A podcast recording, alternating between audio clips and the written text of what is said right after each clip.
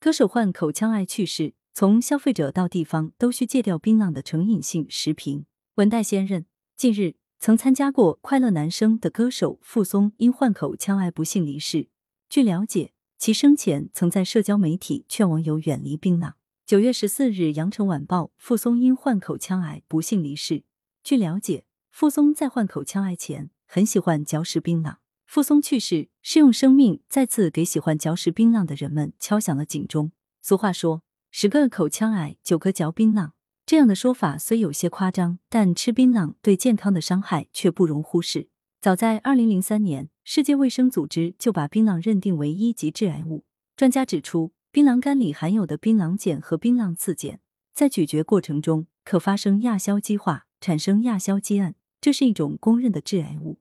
在槟榔食用大省湖南，口腔癌的比例也位居全国前列。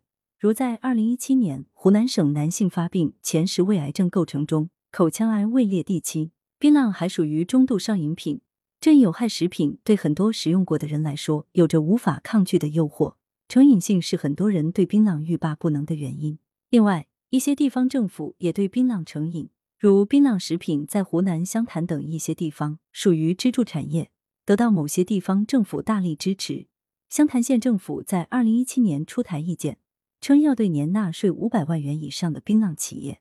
每推出一个新品种，给予企业一次性奖励十万元。而且，槟榔企业近年来还加大了营销力度，频繁出现在各大媒体平台及网络平台，比如在卫视春晚和影视作品中，时常能够看到槟榔品牌的身影。不过，在二零二一年九月十七日，国家广播电视总局办公厅发布关于停止利用广播电视和网络视听节目宣传推销槟榔及其制品的通知，自即日起。停止利用广播电视和网络视听节目宣传推销槟榔及其制品，但是槟榔广告在个别地方仍然可见。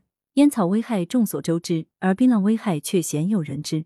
有害健康的槟榔仍然处于健康盲区，如不少消费者缺乏对槟榔危害的基本认识，社会对于槟榔缺乏必要的防范，让这一上瘾品能够轻易抓住消费者。不能让有害健康的槟榔继续健步如飞，要把槟榔拉出健康盲区。对此，有必要像对待烟草、白酒等一样，对于槟榔行业予以规范管理，完善槟榔产业的监管体系。要对槟榔产业进行合理引导，避免给消费者带来误导。监管部门要加大监管力度，对涉嫌虚假宣传、发布违法违规槟榔广告的广告发布平台要依法予以惩治。对于依赖槟榔产业的地方政府来说，也要与槟榔产业保持必要的距离，要承担起应尽的社会责任。不能为了追求利益而罔顾对于槟榔产业的必要规范。从消费者到一些地方相关部门，都要戒除对槟榔的成瘾性，对公众健康负责，就不能继续任由槟榔产业野蛮生长、无序发展，是该给槟榔产业戴上紧箍了。